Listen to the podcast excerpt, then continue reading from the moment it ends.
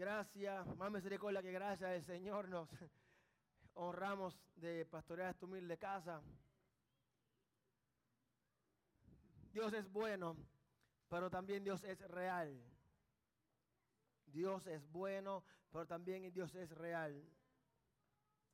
Eh, durante este mes vamos a estar hablando de fe, familia y finanzas. Y, como les mencioné anteriormente, el 30 de agosto, ¿vieron todo lo, el, hombre tiene más títulos que, cuerpo? 30 eh, de agosto tenemos nuestra clase de finanzas. Eh, venga, es necesario. Pero vamos a saltar en la palabra del Señor. Vamos a ver qué el Señor nos trae hoy. Vamos a ver cómo el Señor nos lanza un reto como iglesia, como comunidad, como nación y como persona. Dios trabaja con la persona, Dios trabaja con la familia, trabaja con la comunidad y con la nación.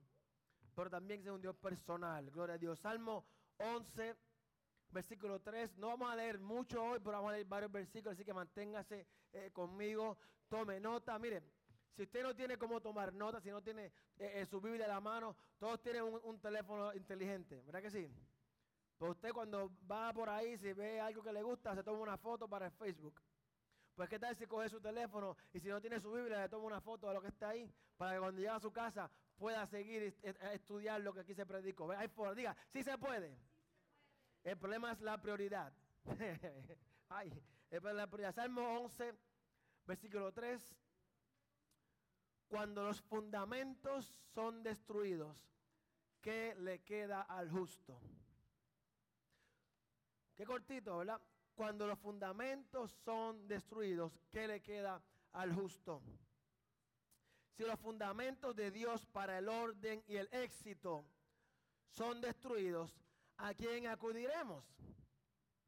Entienda que muchas veces para yo para no, alguien ser destruido, no tengo que destruir a la persona. Simplemente si yo muevo el en los cuales fuimos creados, se convierte en un caos. En Puerto Rico pasó el huracán, se, fue la energía eléctrica, eh, estaba todo cerrado y había un caos. Lo fundamental fue removido y se convirtió todo en un caos. ¿A quién irá el justo? Vimos en unos tiempos donde buscar riqueza, éxito, diversión, lujos, parece ser lo más importante. No se sienta aludido si suena a usted, pero es la nación en la que vivimos, en el momento, la era en la que vivimos. Eh, cada vez vemos personas con menos interés en la fe. Y no me refiero a creer, me refiero a la fe cristiana, a lo que creemos. No a la fe de que creo que todo será posible, sino a mi creencia como cristiano. Mucho menos en la familia y mucho menos aún en mantener una buena administración financiera. Vimos en competencia quién tiene la casa más grande, el carro más grande, la piscina más grande, la piscina más honda. Y vimos una competencia increíble sin tener lo que es fundamentalmente establecido. Así que durante este mes tocaremos esos temas y la, intención es aprender los fundamentos bíblicos para que podamos ser, diga, más fuertes y saludables. Pero usted va ser un ciudadano más fuerte. En el nombre del Señor. Y quiero comenzar con una pregunta, y esto para su conciencia. ¿En quién usted confía? ¿En quién usted confía? George Washington Carver, no el presidente, un afroamericano que nació siendo esclavo, se llegó a convertir en uno de los científicos más importantes de su era. Y, y lo que lo hizo famoso, este hombre fue que descubrió todos esos usos. A él le preguntaron una vez cuál era el secreto de su éxito. ¿Cuál era el secreto de su éxito? Nació esclavo. Ahora es uno de los... Eh, eh la respuesta de fue esta, voy a leerla. Él dijo, es sencillo, se encuentra en la Biblia. Reconócele en todos tus caminos y Él enderezará tus veredas. Yo esperaba muchos amén. Así que si están allá en su casa, diga amén, porque aquí no me dijeron los amenes. Este hombre que salió de, entienda que salió de esclavitud física. Esclavitud física significa que usted dormía amarrado con cadena, usted le daban latigazos, usted trabajaba de gratis, usted era un esclavo. No me refiero a esclavo del pecado, sino a esclavitud física, que no te puedes escapar, si te escapas, tal vez no te maten, pero te, maltratan peor. Y lo que él dijo fue, era sencillo, reconócele a él, a Dios en todos sus caminos y Él enderezará tus veredas. Otra pregunta, aparte de en quién confiamos que debemos hacernos, es qué le ha ocurrido a nuestra fe como pueblo. Eh, les mencioné que Dios trabaja con el individuo, con la familia, con la comunidad, con la nación. ¿Qué le ha sucedido a nuestra nación con la fe, a nuestro pueblo? Algo muy interesante de la Constitución de Estados Unidos es que todos tenemos derecho a libertad de orar a Dios. Tenemos libertad de culto, libertad religiosa. Es un derecho constitucional que ustedes tienen. Y eso es increíblemente bueno. Hay países que usted no puede ser cristiano porque lo persiguen, lo asesinan. Pero aquí no se puede hacer eso. Sin embargo, Estados Unidos se estableció bajo los valores cristianos. Diga, valores cristianos. Parece que una nación que como nación y como pueblo y como individuo nos hemos alejado de esos valores. Lo que dice el salmista, si se remueven los fundamentos. Proverbios 14, versículo 34. Dice de la siguiente forma, la justicia enaltece a una nación, pero el pecado deshonra a los pueblos. La Biblia nos enseña que un pueblo que mantiene una vida cristiana recta se mantiene en grandeza. No es difícil de entender en muchas ocasiones.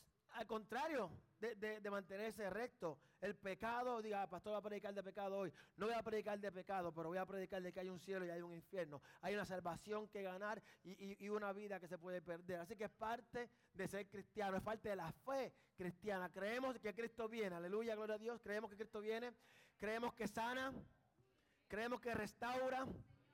Entonces también tenemos que entender de que hay un lugar para aquellos que no le sirven. Se acabaron los amenes, pero está bien. La Biblia dice que cuando Dios ama mañana, el pecado, rebeldía, egocentrismo, egoísmo, alejarse de Dios y alejarse de la palabra de Dios, provocará destrucción. Eso es sencillo. El pecado a todos los pueblos. Es sencillo. No, no, hay que ser, no hay que tener todos los estudios de nuestro hermano aquí presente para entender que el pecado trae destrucción. Pero en muchas ocasiones, diga, muchas ocasiones, el pecado, la rebeldía no es el problema. Yo espero que usted diga, ese no es mi problema. El problema no es el pecado, el problema no es la rebeldía. El problema es que muchas veces hacemos una pequeña oración. Oramos cinco minutos. Y entonces esperamos que a través de esa pequeña oración recibamos la bendición de Dios. Entonces con eso no hay ningún problema. Diga, no hay ningún problema, eso se puede. El problema es que oramos cinco minutos, pues esperamos la bendición, pues salimos corriendo a hacer otra cosa diferente. Oramos, le pedimos al Señor, ahora yo creo en ti, creo en ti, cantamos que creemos en ti, cantamos todas estas hermosas canciones. Pero sin embargo, tenemos nuestro propio plan. Por si acaso lo que Dios me presenta no me gusta, pues entonces yo así continúo con mi plan. Hasta el aire acondicionado se cayó.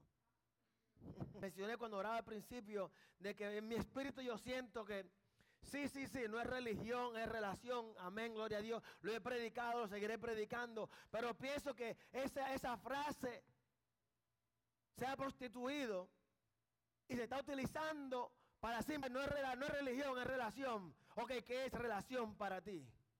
Usted lee la palabra de Dios. Usted ora con Dios. No, pastor, pues usted no tiene relación con Dios. No, pastor, eso es religión. No, no, eso no es religión, eso es relación con Dios. Para yo relacionarme con cada uno de ustedes, yo tengo que hablar con cada uno de ustedes. Amén. Para yo tener cualquier tipo de relación en la vida, laboral, sentimental, eh, eh, ¿cuál más hay? Todas las relaciones que hay en el mundo. Mire, relaciones buenas, relaciones malas. Hay que tener comunicación. Hasta para una relación mala, dañina, hay que tener comunicación. ¿Alguna vez usted ha pensado qué hace feliz a Dios?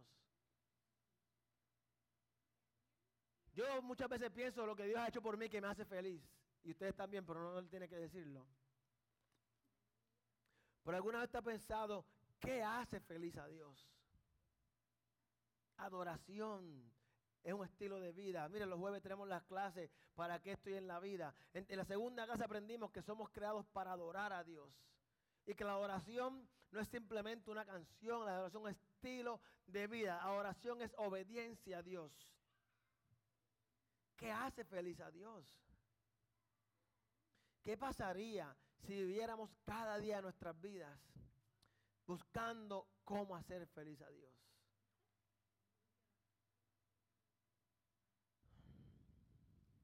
Yo pienso que si todos hubiésemos hecho eso, el salmista no hubiese escrito eso.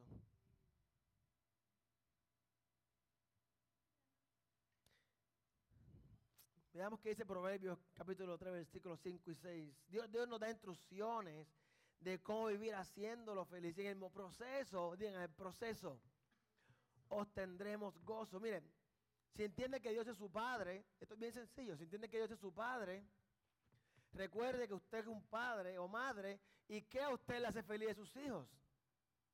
Oiga, yo estoy seguro que la respuesta del 99.9% de ustedes es que mis hijos hagan las cosas correctamente que mis hijos echen para adelante, que mis hijos prosperen, que sueñen, que luchen por sus sueños. Dice, confía en el Señor de todo corazón, diga de todo corazón. Y no en tu propia inteligencia. Reconócelo en todos tus caminos. Y Él allanará tus sendas. Poner su confianza en Dios, eso hace feliz a Dios. Pastor, no es tan difícil. No, no es tan difícil. Confía en el Señor de todo corazón. Poner toda nuestra confianza. ¿No le gustaría a usted que sus hijos vinieran donde usted? No solamente cuando necesiten. En todo momento, papi, necesito un consejo. Necesito que me digas qué, qué, me conviene, qué tú crees que debo hacer, cómo debo, esta muchacha, este muchacho, qué tú crees, papá, mira, qué tú crees que, que vamos al cine, quiero compartir contigo, papi.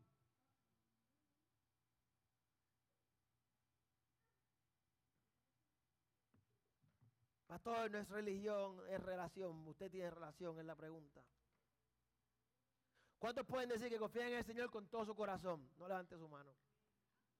¿Cuántos pueden decir que confían en el Señor con todo su corazón? ¿Entienden? El corazón es, un músculo que bombea sangre. ¿ok? Así que antes que se ponga romántico conmigo, el corazón es un músculo que bombea sangre. Cuando la Biblia habla del corazón, dice cambiaré su corazón de piedra por uno de carne, habla de la mente. El corazón es un músculo que bombea sangre, el corazón no piensa, el corazón no siente, los sentimientos son emocionales, significa que son del cerebro, de, nuestra mente. Así que confía en el Señor con toda tu mente y no en tu propia inteligencia. Voy a la pregunta otra vez. ¿Cuánto confía en el Señor con toda su mente? Decisiones serias. Cuando le llegan dificultades, cuando usted dice, tengo 100 dólares. Cierra la puerta antes que se vaya la gente diezmo o lo guardo. Confía en el Señor con toda su mente. Mi inteligencia me dice que no puedo ofrendar porque si ofrendo pues me quedo con esta semana. Ah, pues usted no está confiando con toda su mente. Realmente anulamos nuestro propio entendimiento. La, la respuesta es casi siempre no. Aunque obedezcamos, seguimos pensando, seguimos alimentando esa nube de duda porque si, todo paso que damos hay una nube de dudas y entonces seguimos alimentándola. Y en vez, de buscar razones, buscamos excusas. En vez de buscar razones por las cuales hacerlo, buscamos excusas para no hacerlo. Yo le pedí a, dos personas que esta mañana oren por el mensaje porque es un mensaje de amor. Diga, pero pastor, eso no suena a amor. Si yo los amo a ustedes. Si yo, si yo le predico un mensaje que no va a provocar que usted transforme su forma de vida, que no va a provocar un cambio. Yo no lo amo, yo lo tolero. Los hijos, usted los que, los que realmente aman a sus hijos, los corrijo a la iglesia, yo no los amo, yo los tolero. Y tolerar eso no, es definición de, amar, no está en la Biblia como que yo tolero, no, amén. Las decisiones que tomamos realmente están basadas en el hecho, esto es un hecho, de que Dios es nuestro proveedor. Te estoy hablando en serio, no romanticismo. Realmente tomamos decisiones diciendo, Dios es mi proveedor, yo voy a hacerlo. Vamos para adelante. eh, eh, yo quiero hacer, yo quiero alcanzar esta meta. Mire, hable con Jonathan. Cuando tenga oportunidad, hable con él. Es bien inteligente. Pero su inteligencia es bien real a lo que dice la Biblia. Yo quiero comprarme un carro, así como voy a lograrlo. no se tira a lo loco pensando, no, él dice, ok, Señor, va a abrir una forma. Y aquí está la forma, tiene su plan. Y camina hacia eso. Pero pastor, está su, su, conocimiento. Oiga, ¿cómo Dios le habla a usted si no a través de su mente? Lo que refiero al, conocimiento de que no me muevo porque tengo miedo. No, mira, tengo 100 dólares, déjame esconderlo aquí. Sé que la persona que está viva al lado mío tiene una necesidad. Pero no, no, no, me muevo porque es que esto es para mí. Vivimos en, esa, en ese problema. Vivimos en un mundo que constantemente nos quiere llevar por el camino más fácil. El camino más fácil. Casi nadie te dice, trabaja fuerte. Dice, métete aquí más rápido y más fácil. Entonces muy a menudo comprometemos nuestra fe. Y, recuerde que me refiero a, la fe, nuestra creencia. No a la fe de que cree que todas las cosas van a pasar, sino a la fe como creencia. Comprometemos lo que nosotros creemos cuando queremos hacer lo que todo el mundo hace. Porque sabe que la grama al lado de otro lado de la verja siempre va a estar más verde. El problema es que usted no sabe el bill de agua que ellos tienen. La grama al lado, hey, tú mudaste, la grama al lado está bien bonita. Sí, pero pregúntele cuánto es el bill de agua. ¿Cuánto han pagado para lograr donde están? No hace tan común querer y tener y poseer que a veces pensamos que tenemos derecho a todo. Estamos spoiled. ¿Cómo se dice eso en español? Engreídos. Es tan común que parece un derecho. Entonces aquí está el problema. Diga, este es el problema comenzamos a acariciar estas ideas. Un ejemplo, con los taxes. Comenzamos a acariciar la idea, oiga, si pongo al, vecino, al perro, al gato, la, que se murió, se murió el diciembre 31, ah, si, si, todo el mundo lo hace, me dan tanto, me dan tanto, me dan tanto. Comenzamos a acariciar la idea y como es tan común, parece un derecho y no, entitled. Ah, no sé cómo se dice en español. No, no, no hacemos eso nuestro. Y comenzamos a acariciar la idea. Ay, si, yo pongo al perro, si, pongo al, tal cosa. Si entonces comenzamos a acariciar la idea. Poco a poco, aunque usted no lo haga, aunque simplemente acariciar la idea, su fe en Dios comienza a menguar. Comienza a ceder. Mire, no, no, se, presenta en forma de engaño. Comenzamos a dejar de contar con Dios en las cosas pequeñas, las cosas diarias. Mientras no teníamos el trabajo, orábamos todos los días por el trabajo. Nos levantamos a las 5 de la mañana a orar por el Y cada vez confiamos menos para las finanzas, trabajo, relaciones, familia, cada vez creemos menos, metemos a Dios menos. En vez de ser el centro de nuestra vida, cada vez lo hacemos menos, solo por el sentido de acariciar estas ideas. ¿Sabía usted que los cristianos somos llamados a ser un poquito extraños? ¿Sabía eso? Que si usted es cristiano, usted tiene que ser extraño. Usted tiene que ser diferente a los demás. No, no, no es que se vista diferente, no es que se haga un recorte diferente, pero que cuando la gente diga, oh, tú eres raro. A usted le ha dicho, tú eres raro. Alguien le ha dicho, usted, tú eres raro. Si fuera yo hace tiempo hubiese hecho esto esto esto esto y esto. ¿A usted alguien le ha dicho eso? Tú eres raro. A mí me han dicho, pero qué raro tú eres. Porque tú te vas a mudar para Florida cuando tienes carrera, casa, todo. Cuando usted realmente, esto es una prueba, así está haciendo, cuando usted realmente le entrega a Dios todos los aspectos de su vida, todos, y usted toma decisiones confiando en lo que dice la palabra, no en lo que el mundo señala como correcto, no lo que el mundo, todo el mundo está haciendo, sino lo que dice la palabra, sus amigos, compañeros de trabajo, incluso familiares, le van a decir, tú estás loco. Mire, las personas que más nos aman, en lo general, cuando usted toma una decisión basada en la palabra, basada en lo que Dios ha dicho de usted, se van a acercar a usted y le van a dar un consejo con amor, pero basado en sus miedos y en sus fracasos. Usted, mira, te vamos para, para Florida, Jonathan, pero no te mudes, porque mira, ya yo me mudé en el año 60, no había trabajo, lo que había era recachando China y me tuve que ir. te está dando un consejo con amor, pero no es basado en lo que dice la palabra de Dios, es basado en en sus miedos, en sus fracasos, porque lo aman a usted. Pero cuando usted dice, no, tú sabes qué, gracias por el consejo, pero esto es lo que dice la palabra, esto es lo que yo voy a creer. En el mundo en el que vivimos me encanta esto, me encanta hablar de, de la finanza y, y, ahora que estoy aprendiendo más todavía. Porque vivimos en un mundo donde es normal que todo el mundo se vaya a quiebra.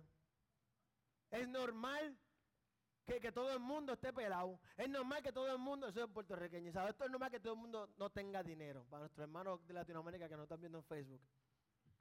Es normal que todo el mundo viva con la tarjeta de crédito hasta aquí. Eso es normal. Es normal que la gente quiera un televisor, va y lo compra, aunque pague, ¿cuántos? 1.600 dólares por una porquería de televisor que lo que hace es prenderle a pagarlo y cambiar los canales. Cuando con uno de 100 hace lo mismo. Pero es normal. Es la norma. Es que la norma significa la regla. ¿Ha entendido eso? Cuando usted va a un playground le dicen, estas son las normas. También le puede decir, estas son las reglas. Así que la norma, lo que es normal significa que es la regla.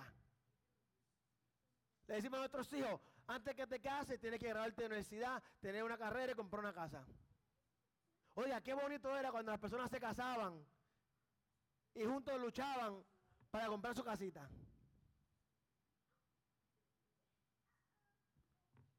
Era bonito cuando los, matrimonios se juntaban, no porque tenemos casa y carrera, nos juntamos porque nos amamos y vamos a trabajar juntos. Este mundo en que vivimos, que, que la moralidad, al igual que, que la finanza, cada día es más inestable. Hay unos videos, no sé si son verdad o si son mentiras. Forma de amor. No sé si sea verdad o si sea mentira, no sé si sea verdad o no, pero es un mundo donde la moralidad cada día parece ser más inestable. Yo creo que Dios va a utilizar sus circunstancias para llevarlo a un nivel mayor de fe. Yo creo que donde usted se encuentra hoy, Dios va a utilizar eso. Escuche, no dice que tal vez Dios va a utilizarlo para llevarlo usted a un nivel mayor de fe. Pastor, es difícil, yo sé que es difícil, pero entienda esto. Si se le hace fácil, no necesita la fe. Y si no necesitas la fe, ¿con qué lo estás haciendo? Con tu propia inteligencia. Niveles de fe significa como decir un escalón. Si usted, alguien aquí bucea, alguien ha buceado, el hombre bucea aquí. Cuando tú buceas, mientras más profundo tú vas, hay más presión. ¿Verdad que sí? Y más frío, más presión. Entonces, los que son nuevos, los rookies, no pueden ir hasta lo último. Es, poquito a poco, son niveles, puedes llamarle niveles, ¿verdad? Entonces, si tú vas, si tú nos llevas a todos nosotros a bucear contigo, ya tú nos a bucear contigo, todos nos vamos a tirar al agua, pero no todos podemos llegar profundo. Unos van a llegar al primer nivel. No, no, solamente de mojar los pies. Ahí está, ahí es que yo llego. Yo nada más llego a los deditos de los pies. Van a ver otros que se tiran de cabeza y salen, espérate, espérate, está fría, está fría llegando. Cuando la presión tú la sientes tu bolso, no, no, eso es normal. Si yo quiero llegar a ese nivel, yo tengo que soportar la presión. ¿Cómo no? Si no quieres soportar la presión, confórmate con mojarte los deditos. Para que se quiera meter profundo, déjalo en paz.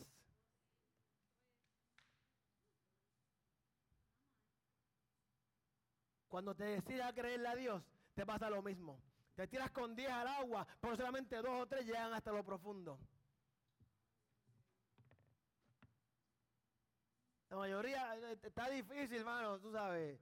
Los domingos hay que ir para allá temprano, ahora quieren, ahora quieren orar el domingo por la noche. Pues está bien, no hay problema. Quédate mojando los pies. ¿Pero qué vas a recibir? ¿Qué se te va a mojar? ¿Los pies? si es cierto o no es cierto. ¿Verdad que sí? El hombre se tira profundo y ve los corales. ¿Qué más tú ves ahí debajo? Que yo no hago nada de eso. Yo los cocodrilos y tiburones no creo con nada de eso. No voy a predicar. Él dice él que otro mundo, algo que yo nunca voy a ver porque yo estoy dispuesto a aguantar esa presión. Tú quieres llegar a otro nivel espiritual, aguanta presión. Pero pastor, ¿qué clase de mensaje es este? Lo que usted necesita escuchar. ¿Dónde te encuentras? Aguanta presión. Confía en el Señor con todo tu corazón, con toda tu mente. Cuando decidimos creerle a Dios, la gente nos critica. Y ahora me dicen eh, religioso. Fui a visitar a un compañero amigo hermano que llamo mucho al trabajo el otro día. Esto está en Facebook, Señor, ¿cómo hago? Y la persona me dice, él tiene que ir, él no puede faltar a la iglesia. Y yo, oh. Y esos momentos que usted dice, Dios dame palabra, Dios dame palabra. Y él no te da palabra. mira, él me dijo que no puede faltar a la iglesia. Me dio, me dio un chupito de inteligencia. Digo, bueno, no es que no tenga que faltar, es que tiene un compromiso con Dios. Cuando, así, así que te sabe, está haciéndolo bien. Él tiene que faltar, pero él no puede faltar a la iglesia. Oiga, pero tú faltarías a cita del doctor. Si te están dando un, cheque espiritual, usted va a faltar. Si vas este día, te dan mil dólares para que pagues la casa todos los meses. ¿Usted va a faltar? ¿Usted va a ir todos los meses? ¿Sí o no? que ya que no, mire, eh, luego se viene, se arrepiente y, y comenzamos en cero. Nosotros hemos sido llamados a ser raros, a ser diferentes. Hemos sido llamados a a ser diferentes. Cuesta lo que te cueste. Incluso una frase muy, muy, muy vieja que nuestros padres, nuestros abuelos nos enseñaron. Dice que lo que importa es el, el fin, por no los medios. Así que dice el refrán, ¿verdad? Que lo importante es el, final, no, no, no los medios. O sea que si tienes que mentir, si tienes que hacer trampa, lo que importa no sé por qué mi primer mensaje en Facebook Live es este. Cuando hacemos las cosas a la manera de la fe, la manera que hace feliz a Dios, sencillo, confía en el Señor de todo corazón y no en tu propia inteligencia.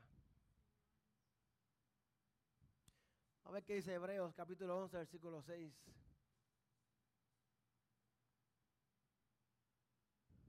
Hebreos capítulo 11, versículo 6. En realidad, sin fe es imposible agradar. Diga imposible. Diga, yo diga imposible, agradarle a Dios. Si a usted no le pagan su sueldo, es imposible que usted trabaje. ¿Verdad que sí? si a usted no le pagan su trabajo, por más que le guste el trabajo, usted no trabaja. Salario sin su sueldo es imposible trabajar para esa empresa, es imposible que usted le, agrade la empresa si no recibe una paga. O sea, ya entiende que es imposible, ¿verdad? Ok, continúo leyendo. Ya que cualquiera, y esta parte interesante, cuando usted mete los deditos en los pies, los deditos en el agua, ya que cualquiera que se acerca a Dios tiene que creer que Él existe y que recompensa a quienes lo buscan. Esto es bien sencillo, voy a ponértelo bien sencillo. Con Dios tienes dos opciones. ¿Crees o no crees? Diga, no es tan difícil. ¿Crees o no crees? O tienes fe o tienes incredulidad. No hay una zona intermedia. Le dije, ese es el problema. El problema no es muchas veces el pecado. El problema es de que hacemos una pequeña oración. Esta es la línea de que creemos, me sigue, de que creemos y que, que no creemos. Este, muchas veces estamos en la que creemos y, empezamos a orar. Mira, empezamos aquí, empezamos aquí, me sigue. Empezamos aquí, bien profundo. Y, empiezan los problemas. Y entonces pues, seguimos orando, seguimos orando, seguimos orando, seguimos orando, predicadora. Seguimos orando, seguimos orando, seguimos orando. Entonces llega un momento en que estamos más cerca de no creer que de creer. Porque eh, oramos una oración de cinco minutos. Sígueme. Una oración de cinco minutos. No se dio lo que lloré. No se dio lo que lloré. No se dio lo que lloré. Ya no va a pasar. Diga expectativas. Mire, lo peor que usted puede hacer es rendirse sus expectativas en la vida. ¿Sabe que mientras tú estás luchando por las expectativas altas, tu fe se mantiene alta? En el momento en que tú dices, ¿tú sabes qué? Este matrimonio no funcionó, yo creo que es mejor que nos demos un tiempo. Usted baja las expectativas de su matrimonio, baja las expectativas de su carrera. Lo que usted espera de sus hijos, baja las expectativas de sus hijos. Lo que hace es que autoriza a que lo que el enemigo le envíe usted lo reciba como bendición.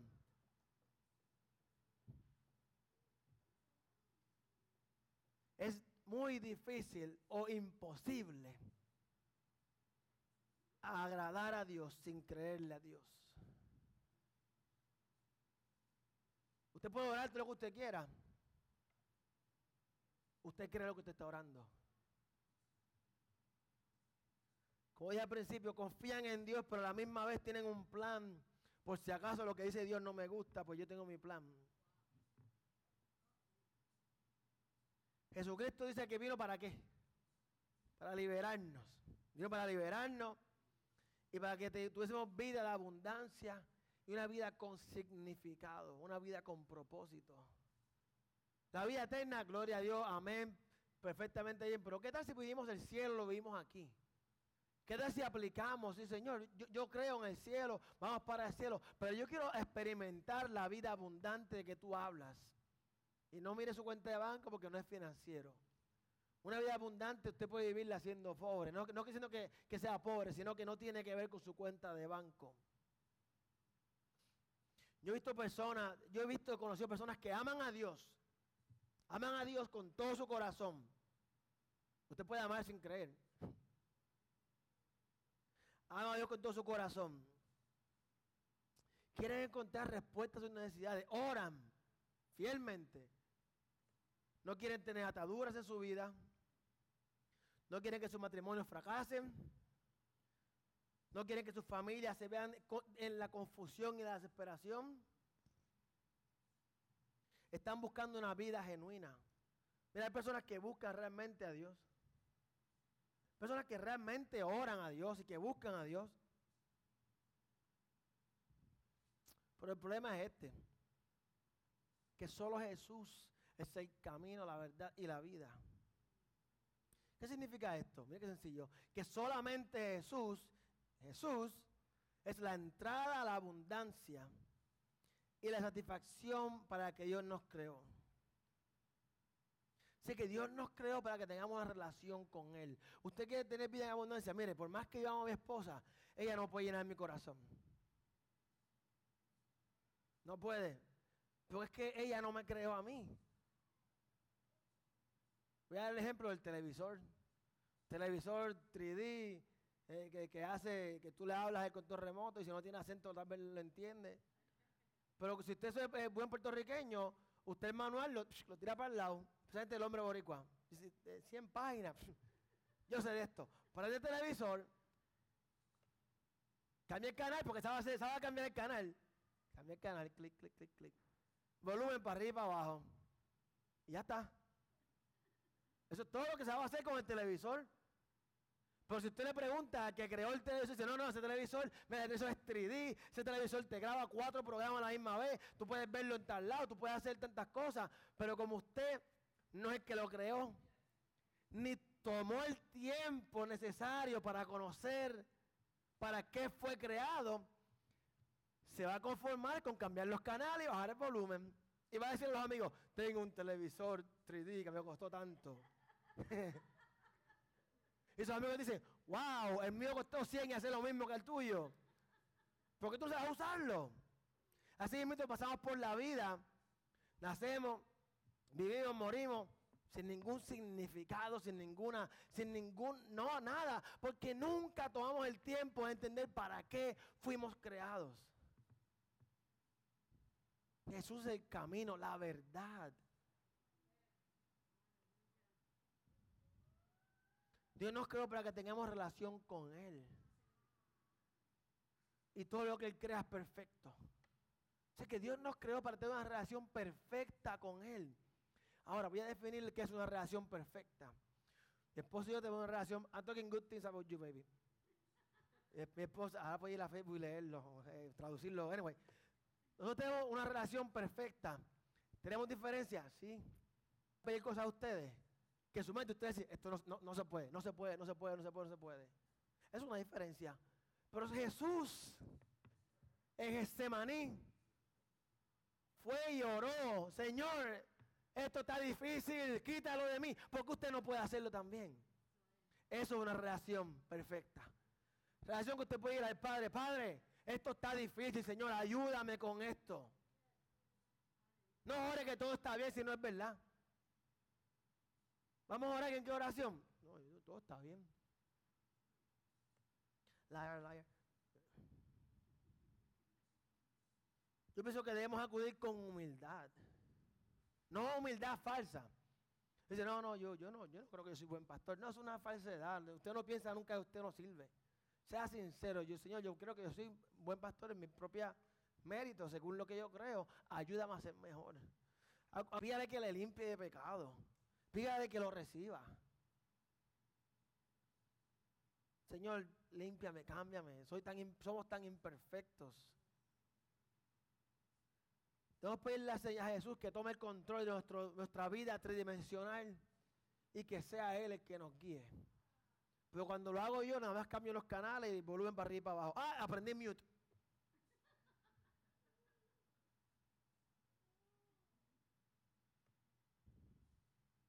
Primer paso, y esto es un mensaje para toda la iglesia. No importa si usted es creyente nuevo, si lleva 20 años, es para toda la iglesia. El primer paso para una relación con Dios, escuche bien iglesia, es pedirle a Jesús que tome el control de su vida. Eso es lo primero. No, no, trate, le mencioné el ejemplo hace, varias semanas atrás, no, no trate de decirle, Señor, toma, guía mi vida. Y espérate, espérate, por ahí no doble, dobla por aquí. Recuerda que le mencioné, le dije que el ejemplo que yo cuando cocino, no me gusta que mi esposa quiera ayudarme. Cuando usted está manejando, a usted le gusta que le digan, no, para, ve, corre por aquí, dobla por allá. Oye, si me dejaste guiar, déjame guiar. Así, el hombre dice amén por aquí. Es lo mismo cuando usted le da su vida a Jesús y dice, no, no, no, no, pero espérate, espérate, espérate, espérate. Por esa calle no entre, porque esa calle me duele. No, no me toques la calle de rencor con la que pasar por esas calles para arreglarla. Pero es que me duele, no entres por ahí, no, dame el control. Tú no sabes hacerlo, yo lo hago mejor. Una relación con Dios es mucho más que la oración del pecador en un servicio evangelístico. Un servicio evangelístico, oramos, estamos Señor, decimos, yo tengo relación con Dios. Es mucho más que eso. Baja más allá que esas emociones que podemos sentir durante la adoración. Va más allá que ese sentir de importancia y de pertenencia en el reino de Dios. Va más allá de asegurarnos que vengamos todos los domingos. Venir aquí no es relación con Dios. Yo los amo, quiero que vengan todos, quiero que crezcamos, pero eso no es relación con Dios. Esto es congregarnos. Esto es parte del crecimiento, pero no tiene nada que ver con su relación con Dios. Va más allá que traer el diezmo. El diezmo es obediencia, adoración, no una relación con Dios. Yo puedo pagarte, no voy a hacerlo, pero yo puedo pagarte la casa y no tener relación contigo. Y que tú no me importes, pues te pague la casa. ¿Verdad que sí? Yo diría amén, bien duro desde allá, pero... Eh. Va más allá que tener un plan de lectura diario que dura tres minutos. Relación con Dios va más allá de eso. No es por un tiempo específico, no es en un área específica, porque a veces queremos, Dios, yo quiero tener relación contigo, bendíceme. Señor, yo quiero tener relación contigo, sáname. Señor, yo quiero tener relación contigo, ábreme puertas. No es un tiempo específico, no es un área específica. Dios quiere relacionarse con nosotros en todo. En todo. Con un estilo de vida. Ya no somos controlados por la duda, ni el temor, ni la incredulidad. Dios nos ha llamado a que seamos caminantes de fe. Día caminante de fe. caminante de fe, ya voy terminando el tiempo apremia. Caminante de fe no se mueve por lo que ve, no se mueve por lo que siente, sino se mueve por lo que cree.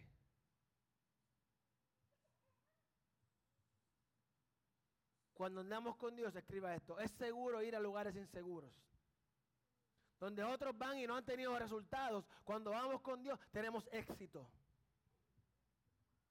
Donde a, muchos se han cerrado las puertas, a usted se le van a abrir cuando camina con Dios. Voy a terminar con esta historia. David, ¿saben? David Goliat, esa historia que todo el mundo la conoce, ¿verdad? David, voy a tratar de hacer lo más corto posible, la versión 2018, Pastor Balancoto. David se entera ya, va, que este filisteo estaba amenazando, insultando a, Jehová y todo eso. Y él dice, pero ¿por qué nadie le mete mano a este hombre? Muchacho, este hombre él tiene miedo, ¿sí, ni qué? Pues él dice, yo voy a meterle mano. Yo voy a pelear con él. Lo llevan donde Saúl. Saúl es rey, le dice, pero muchachito, toma, aquí está el escudo, aquí está la armadura, aquí está la espada. Dice la Biblia que él no podía ni caminar. Porque David no estaba acostumbrado a eso. David dice, yo no estoy entrenado a esto, yo no puedo caminar con todo esto. Esto que el mundo dice que es lo que necesito para tumbar a Goliat, yo no sé con todo esto. Yo no estoy creado para cargar con todo esto. Yo lo hago a la manera de Dios. Se fue al río, agarró cinco piedras y tenía una vara. La vara, cinco piedras y la onda. Cuando va donde Goliat, Goliat le dice, ¿acaso soy un perro para que vengas a mí con un palo? O sea, Goliat se ofendió porque dijo, tú vas a pelear conmigo con un palo. ¿Tú no, me, ¿Tú no me tienes miedo a mí? Cuando usted va donde el enemigo con un palo, con la Biblia y la fe, te, te le que le dice, tú estás loco. Tú vienes a mí a pelear con eso. Tú no sabes quién yo soy. Y David le dijo, ¿tú sabes qué? Tú vienes contra mí con espada y jabalina. Mató.